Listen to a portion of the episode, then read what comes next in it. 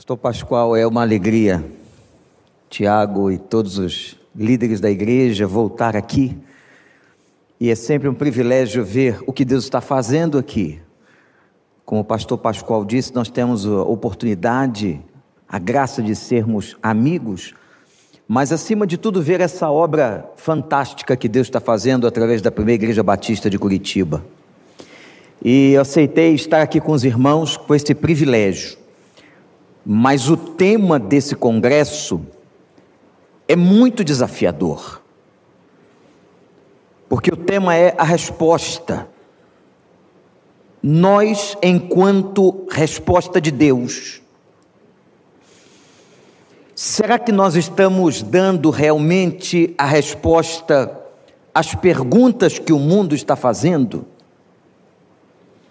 Será que nós temos sido a resposta relevante, atual, concreta. E, gente, uma coisa muito interessante aconteceu, porque eu vou fugir de todos os textos aparentemente missionários da Bíblia. Mas o Espírito me conduziu a uma passagem de Isaías, queria que você abrisse sua Bíblia, apenas dois versículos. Versículo 3 e versículo 4 profeta Isaías, capítulo 44, verso 3 e 4, quando há uma promessa do profeta vindo do Senhor: Pois eu derramarei água na terra sedenta, e torrentes na terra seca, e derramarei meu espírito sobre sua prole, a minha bênção sobre seus descendentes eles brotarão como relva nova, como salgueiros, junto a regatos. Que o Espírito de Deus nos abençoe. Antes de pensarmos numa estratégia missionária, antes de nós bolarmos o que fazer, onde atingir, como alcançar, nós temos que olhar para esse texto e entender que as coisas partem de uma essência. A promessa profética está falando do derramamento do Espírito Santo de Deus. Essa passagem tem uma correlação estreita, por exemplo, com o profeta Joel, que fala ainda do derramamento do Espírito outros textos do Velho Testamento e do Novo Testamento. Ora, o Espírito Santo, como Deus havia prometido, desce sobre nós. O batismo de Pentecostes acontece. Havia um ide, havia um comissionamento, havia uma ordenação. Mas nós precisamos entender, irmãos e irmãs, que por trás de toda ação missionária tem um segredo, algo basilar, fundamental e importante, que é exatamente esse derramamento do Espírito Santo, essa atuação do Espírito Santo, porque sem o poder do Espírito Santo nós não podemos fazer coisa alguma. Olha, você vai dizer, mas pastor, doutrinariamente, estudando aqui na PIBO, na PIB, eu tenho entendido que eu recebi o Espírito Santo na minha conversão, é isto. Mas quando você continua estudando as questões do Espírito e a atuação do Espírito, você percebe, por exemplo, Paulo dizendo que nós temos um poder humano pela volição, pelo arbítrio, pela vontade, de travarmos a obra do Espírito. A minha carnalidade trava a obra do Espírito. Ora, se eu travo a obra do Espírito, eu travo a obra de Deus, eu travo a obra missionária. E a palavra que o Senhor colocou no meu coração para entregar aos irmãos desta manhã é para que nós venhamos a dar total liberdade ao derramamento do Espírito Santo na vida de todos nós, em nome de Jesus. Amém, igreja? Precisamos fazer isso. Deixar que esta água que chegue a uma terra sedenta. O Brasil é uma terra sedenta. Os rincões da nação são regiões sedentas. O mundo está sedento. Mas antes de pensar nisso, eu quero te fazer uma pergunta: se você você está sedento, se você está com essa sede do derramar do Espírito, da expansão do Espírito dentro de você mesmo, para que você se deixe usar, para que você seja a resposta, para que você faça, meu irmão, minha irmã, a diferença. Se você quer fazer a diferença, porque nós aprendemos ontem que todos nós temos uma vocação, todos nós somos chamados a um trabalho missionário num determinado lugar, num determinado contexto. Mas se você quer trabalhar para o Senhor, servir ao Senhor, ser uma bênção para o Senhor, a coisa tem que começar com esse derramamento com essa mudança, com esse dominar, com esse poder do Espírito de Deus na vida de todos nós. Mas eu pergunto se você está com sede ou não, porque água só pode ser derramada na terra que está seca.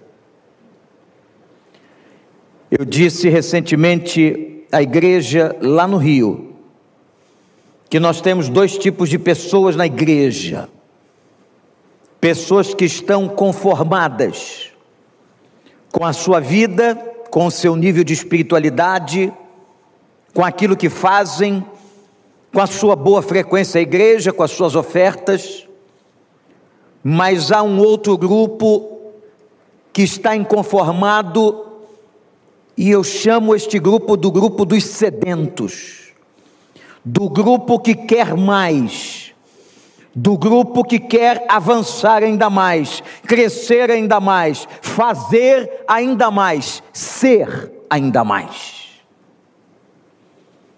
Eu posso mencionar aqui, eu gostaria de mencionar os irmãos, alguns efeitos quando esse derramamento da água do Espírito na terra seca acontece. E, gente, não esqueçam de uma coisa: quando a terra está seca, quando a água chega, é sugada, e aquela água vai molhando a terra, e somente uma terra molhada vai florescer. A promessa feita em Isaías, que remetia a uma palavra profética lá em Cristo, no Novo Testamento, e a presença do Espírito de Deus no meio do seu povo. Esta palavra do derramamento da água é basilar e fundamental para a obra missionária no mundo, no Brasil, em Curitiba, aonde você trabalha. Algumas características ou alguns efeitos muito claros, muito nítidos, quando um servo de Deus, quando uma mulher de Deus, começa então a receber o derramamento e a ação desse Espírito. Esse Espírito não está mais parado, extinguido, como foi a expressão que Paulo usou em uma de suas cartas, inoperante. Não.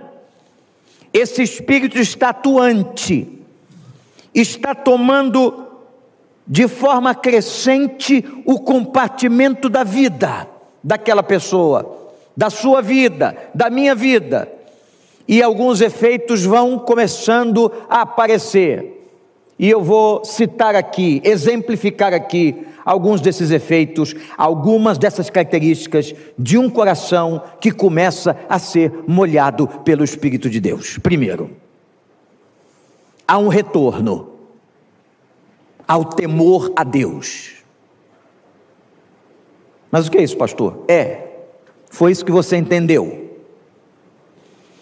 Nós precisamos retomar na nossa vida, se queremos ser resposta, O temor a Deus e temer a Deus, conceitualmente, é um respeito à sua divindade, à sua soberania, é um respeito a quem Ele é.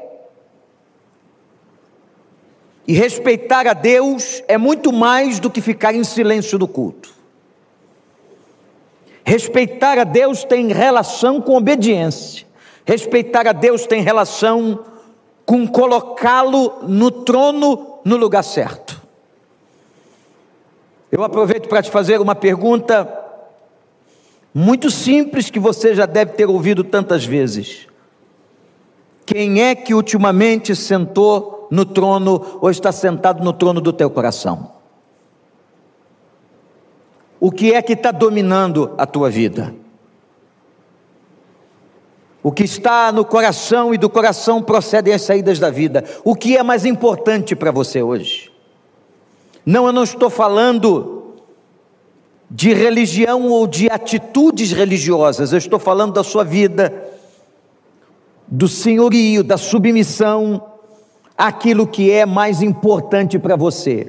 Quando nós estamos dizendo que o Espírito Santo de Deus, ao ser derramado na terra seca, ele vai produzindo em nós uma consciência de temor, uma consciência de respeito a Deus. Eu estou dizendo que ele vai assumindo o trono, ele vai assumindo a soberania, e você passa realmente a ouvi-lo, a entendê-lo, a obedecê-lo e a fazer a sua vontade. É isso que nós estamos dizendo, o Espírito de Deus, para que você seja resposta para esse tempo e para essa geração, ele tem que estar no trono sentado para que você seja a resposta certa. Tem uma segunda característica quando essa água é derramada em nós. Quando esse espírito começa a tomar conta. A gente começa a perceber quem realmente nós somos. A medida exata de quem somos, das nossas fraquezas e pecados. O maior obstáculo a esse reavivamento da igreja, que produz missões, foi o reavivamento da igreja, pastores, que produziu a maior nação missionária do mundo no século XIX. Quando a Inglaterra invadiu várias partes do mundo com o Evangelho, A questão missionária nasce de um reavivamento de Deus. Nasce desse derramamento do Espírito Santo, desse tomar conta do Espírito. E se esse derramamento provoca consciência de temor, ele provoca também, em segundo lugar, a confissão de pecados, de quem eu sou. Se você lê o profeta Isaías, mesmo livro do texto que lemos, no capítulo 5, você vai observar uma coisa interessante. Até o capítulo 5, Isaías dizia, assim como profeta que tinha sido chamado por Deus: ai de vós, ai de vós, ai de vós, homens soberbos, arrogantes, homens fraudulentos, mas quando ele entra na presença de Deus, quando ele tem uma experiência que vocês a conhecem em Isaías 6 e entra no templo e diz: Eu vi o Senhor, ele tem uma experiência com ele mesmo e ele agora não fala mais, ai de vós, e ele declara, ai de mim. Os olhos de Isaías que olhava para o pecado da nação, para o pecado das cidades, para o pecado de todas as pessoas, agora está voltado contra ele mesmo. numa autoanálise, numa autoavaliação, ele diz: ai de mim que eu estou perecendo, eu sou um homem de lábios impuros e moro numa cidade, no meio de um povo de lábios impuros, eu vou morrer porque eu vi o Senhor. Isaías tem uma consciência dele, o derramamento de Deus em nós, a busca pela atuação desse Espírito, provoca uma consciência de temor, de respeito à autoridade de Deus, mas provoca também, em segundo lugar, uma consciência dos nossos pecados. Quem pode discernir os próprios erros? Diz o Salmo 19. Absolve-me, Senhor, dos que desconheço. Guarda o teu servo dos pecados intencionais, que eles não me dominem e então eu serei íntegro, inocente de transgressões. Há uns anos atrás, eu não sei quantos lembram, nos nossos cultos, nas nossas liturgias, eu não sei como acontece aqui na PIB, mas lá no Rio de Janeiro, antigamente, nos boletins das igrejas, vinha escrito assim: momento de confissão de pecados. Lembram disso? É claro que todo culto e toda presença de Deus, e toda vez que nós nos deparamos com Cristo, toda vez que nós estamos numa atmosfera de adoração, nós somos confrontados com isso.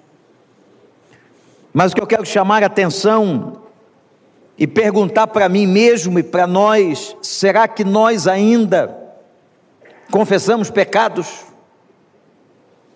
Será que nós fazemos exames pessoais, diários? Senhor, onde eu errei? Onde eu tenho caído?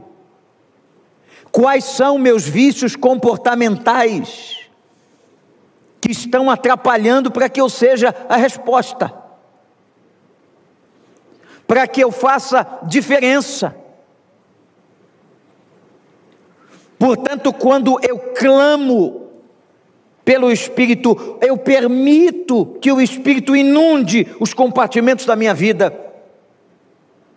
Eu vou crescendo na minha consciência de temor a Deus, de respeito, de soberania, de trono entregue a Ele, e eu vou tendo consciência da minha própria fragilidade. Mas há uma terceira coisa que esse derramamento na terra seca, pode fazer no nosso coração. Haverá uma ardente vontade de comunhão com Ele, isso é interessante, é algo que se retroalimenta. É assim. Eu busco a Deus, e quando eu busco a Deus, eu tenho mais vontade de buscar a Deus. E quando eu tenho mais vontade de buscar a Deus, eu quero mais de Deus. Quando eu oro a Deus e eu experimento Deus na minha intimidade, na minha espiritualidade, eu tenho mais vontade de orar a Deus. Eu vejo mais respostas de Deus. Isto é retroalimentador e maravilhoso. Gente, isso nós aprendemos nos manuais de discipulado da igreja. Mas nós precisamos, nesse tempo, nesse século 21, nessa geração difícil, nesse mundo louco, polarizado, doido, nós precisamos voltar a essa sede ardente de comunhão e de intimidade com Ele. Quando o salmista no Salmo 80 diz: Vivifica no Senhor e invocaremos o teu nome. Vejam esse processo retroalimentar. Vivifica-nos. Inunda a nossa vida, abençoa e nós invocaremos o teu nome. Quanto mais você busca, mais você quer buscar experiência. Experiência profunda.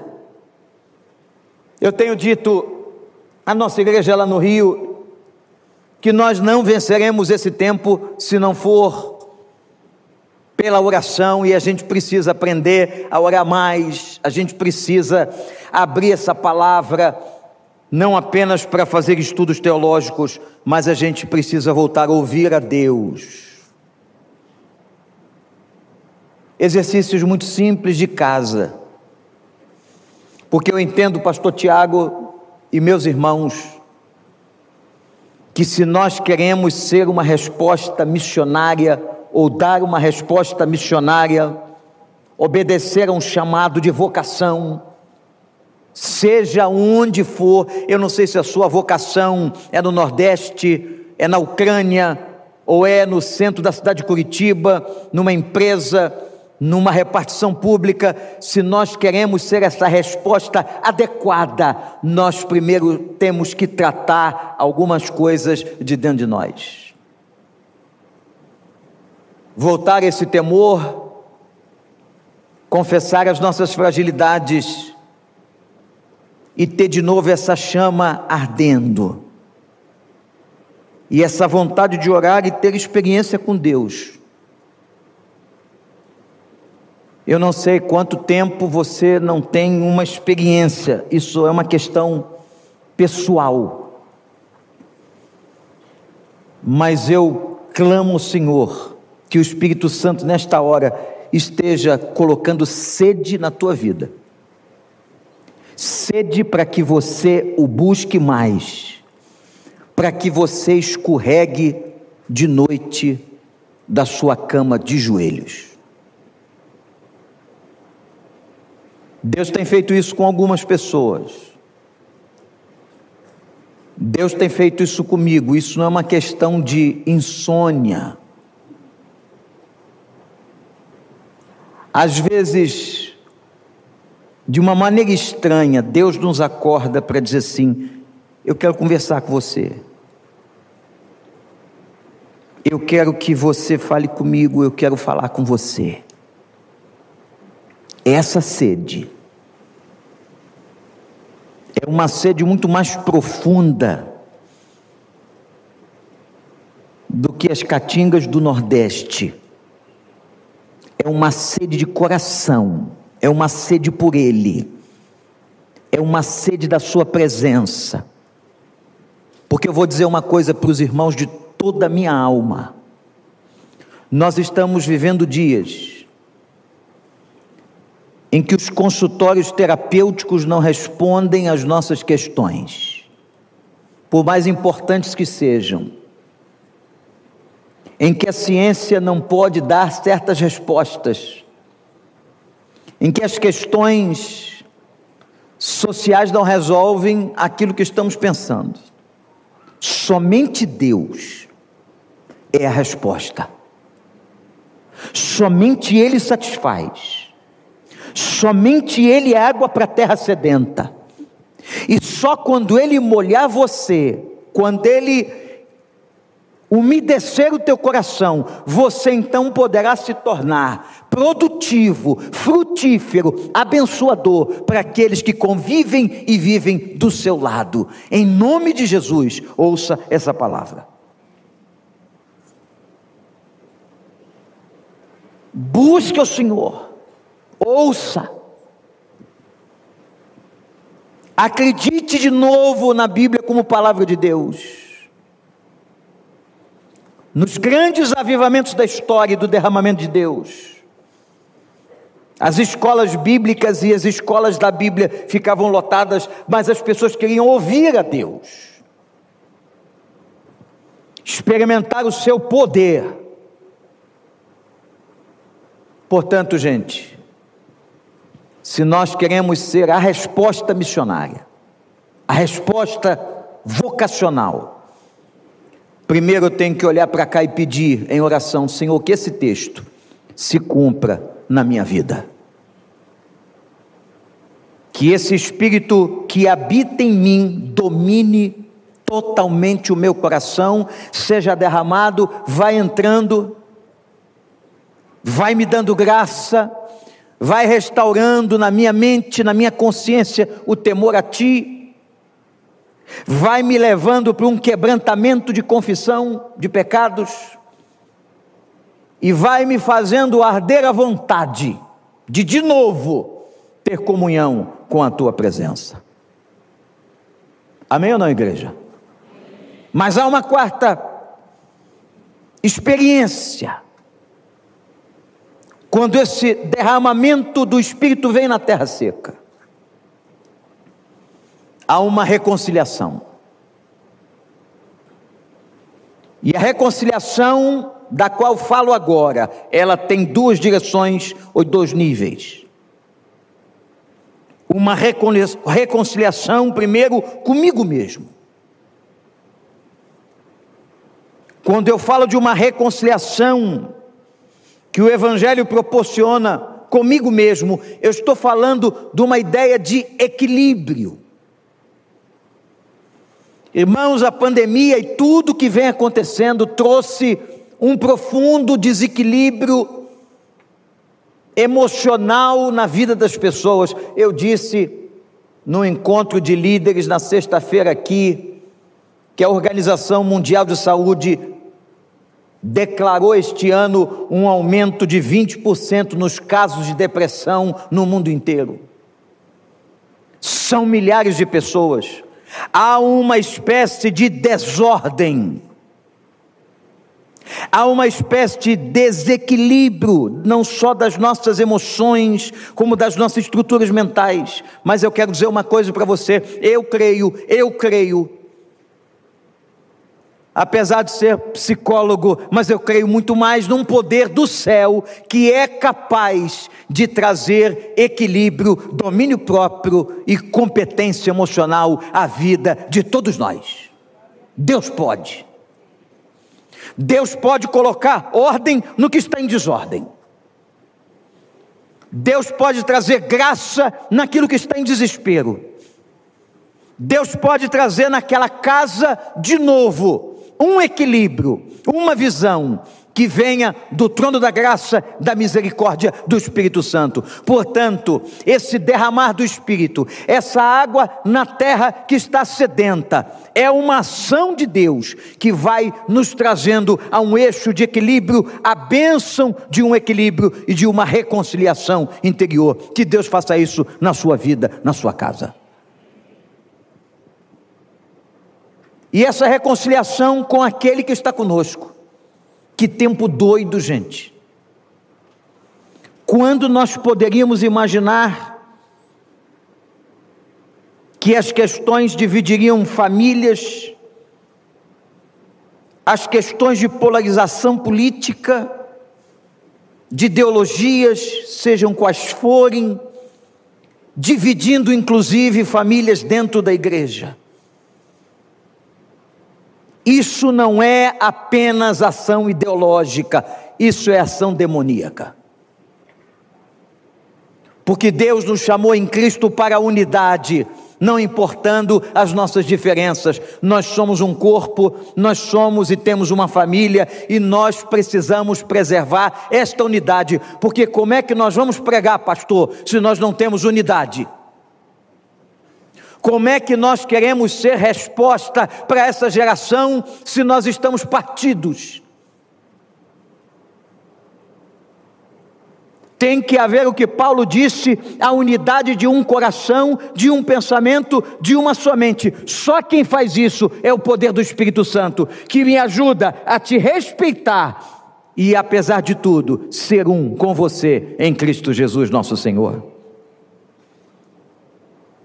o processo do Espírito, do derramamento do Espírito, que me ajuda a confessar pecados, que me ajuda a reconciliação comigo mesmo e com o outro, que me ajuda a ter uma visão concreta de quem eu sou, de temer ao Senhor, agora sim, poderá então fazer arder um fogo no coração da gente pela obra e pela tarefa missionária. Mas deixa eu dizer uma coisa aqui. Gente, a melhor estratégia de evangelização, podíamos trazer aqui, pastores, irmãos, os melhores manuais de crescimento de igreja, de missiologia, os textos de missões vocês conhecem, Eu poderia ter escolhido qualquer texto que motiva, que provoca a igreja, que anima a igreja em direção à obra missionária, mas o Espírito nos trouxe uma ideia ainda mais basilar, anterior e fundamental.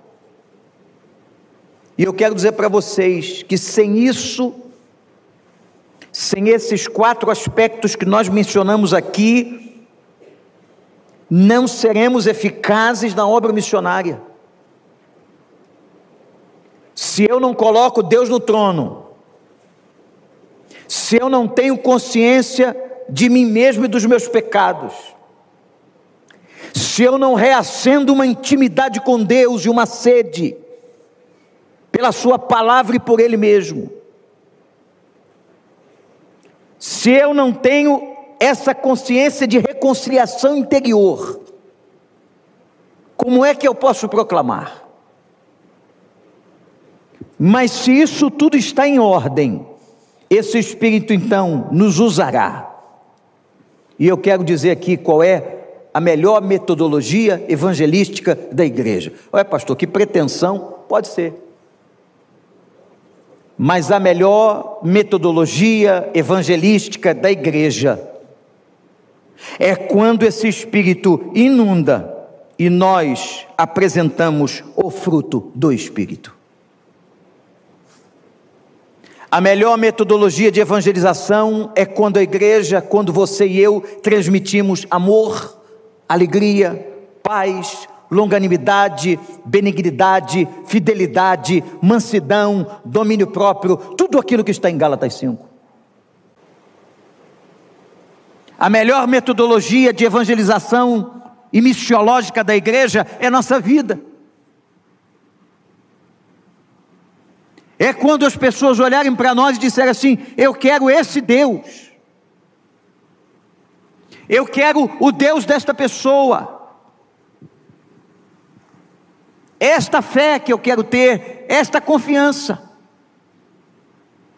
A melhor estratégia de evangelização é o nosso próprio comportamento. É claro que Deus nos, nos dará estratégias. É claro que Deus mostrará a cada igreja, a cada missionário, o contexto onde ele vive. Mas o que eu estou falando é do exalar da vida, é do comportamento. Eu não esqueço daquela professora de escola dominical, alguns anos atrás, indo para a igreja e é parada no trânsito. E o guarda pergunta para ela seus documentos, mas ela, muito proativa, pensou na solução rápida e disse: Seu guarda, fique tranquilo, tem um compromisso e o senhor aceita aqui esses 50 reais, porque eu estou sem documentos, mas eu preciso chegar no meu destino. Ele não sabia, mas era a igreja onde ela ia lecionar uma classe de adolescentes. O guarda colocou a mão para trás e disse: Não posso receber seu dinheiro porque eu sou crente. Com que autoridade ou com que moral, ou com que força essa professora dá aula de integridade ética a um adolescente?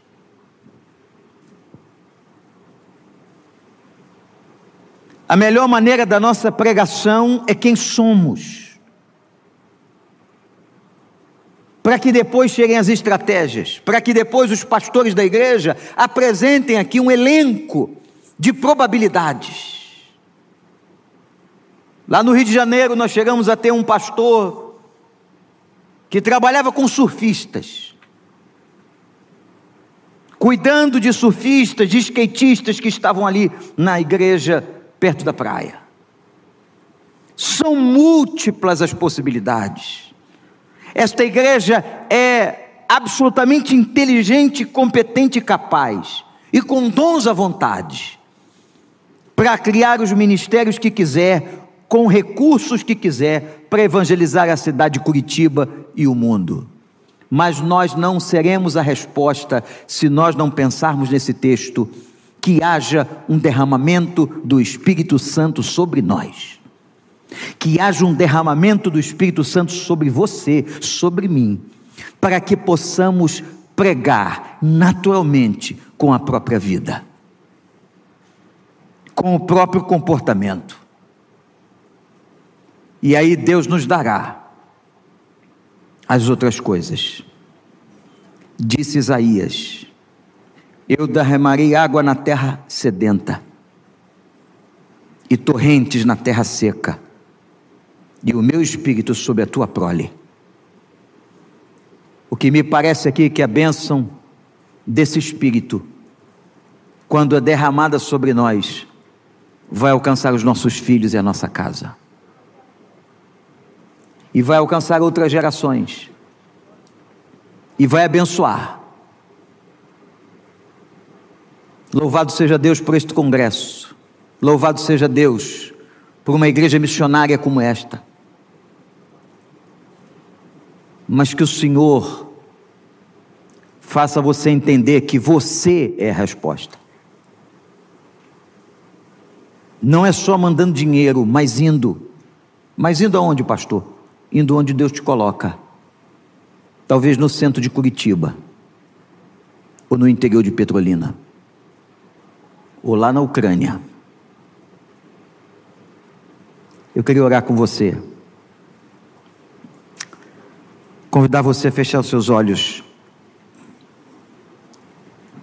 E que você olhasse para dentro do seu coração. Talvez você tenha vindo aqui esperando ouvir uma outra coisa. Um daqueles textos clássicos missionários, de tantos que nós temos na Escritura. Mas Deus está dizendo para você hoje de manhã: eu quero derramar, eu quero inundar você. Eu quero fazer arder. Eu quero sentar de novo no trono da tua vida, pois tem outras pessoas ou outras coisas talvez sentadas hoje de manhã.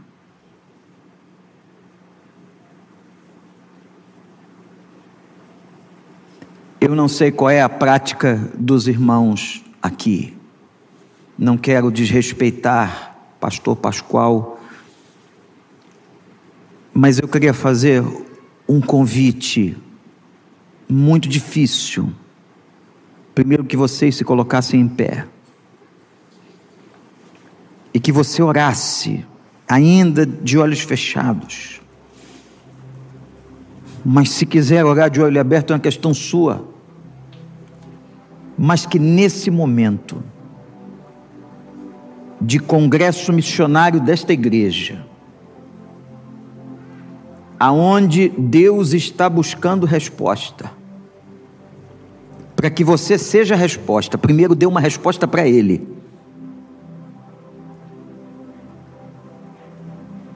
E Ele está dizendo para você: Eu quero derramar.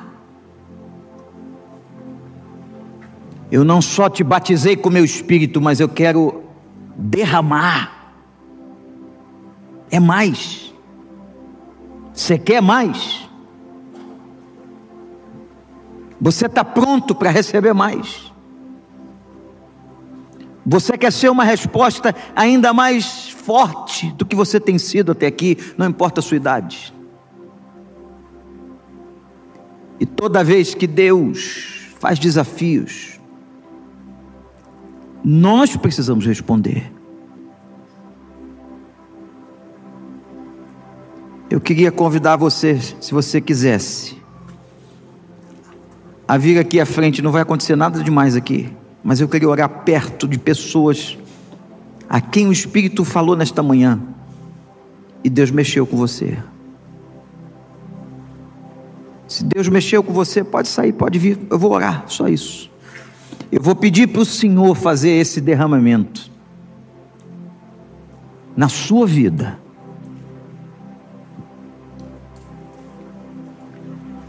Se o Espírito de Deus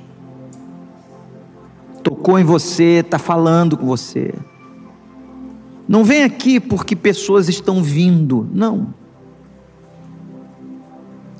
Venha se você está afim de que uma coisa maior aconteça, de que essa mesmice acabe. E você diz assim: Senhor, eu quero, eu preciso. Graças a Deus, graças a Deus. Que não haja constrangimento neste lugar, porque aqui é casa de oração. E o que a gente está chamando você a fazer é se colocar em oração diante de Deus. Não sei o hábito da igreja, mas se há intercessores aqui, cheguem para perto dessas pessoas, levantem as mãos e comecem a clamar. Diz a ele, Pai, eu quero ser resposta, mas eu preciso fazer esses acertos. Eu quero reaver essa, essa comunhão, essa intimidade. Eu quero que esse fogo, como também disse o profeta Jeremias, volte a queimar dentro de mim. Essa vontade tremenda de ser bênção. Você que está na internet cultuando com a gente, se coloque aí diante da tela, porque nós vamos clamar pela sua vida também. Vem se Deus está falando com você. Se o Espírito mexeu com você agora que você não seja um conformado, mas um inconformado, que queira mais, mais, mais. Senhor meu Deus, faz o que diz na tua palavra aqui, Senhor, agora. Derrama essa água da vida Derrama esse Espírito, Senhor, que já habita em nós, mas que tome conta dos compartimentos, para que esses irmãos e irmãs que estão na internet ou aqui na casa de oração sejam resposta. Que tenham estratégias, mas que acima de tudo, meu Pai, tenham uma experiência de reavivamento com Teu Espírito Santo. Pai, que nesse momento esteja havendo consciência de pecado. Que nesse momento esteja acontecendo, ó Deus, a revelação do teu espírito de amor. Que o Senhor rebatize essas pessoas no teu amor, na vontade de terem mais comunhão com o Senhor, e que elas saiam daqui com uma vontade imensa, ó Deus de viverem, de serem essa resposta por onde passarem, na cidade de Curitiba ou no mundo. Pai, faz aquilo que a gente não pode fazer, inunda esse lugar com a tua presença. Nós sabemos que tu estás aqui por promessa, mas que tu sejas sentido e percebido por nós. Abençoa cada pessoa que veio aqui num gesto simbólico de entrega. Abençoa, Deus, de graça, reaviva e faz deles uma bênção. Em nome de Jesus, Senhor. Em nome de Jesus. Amém.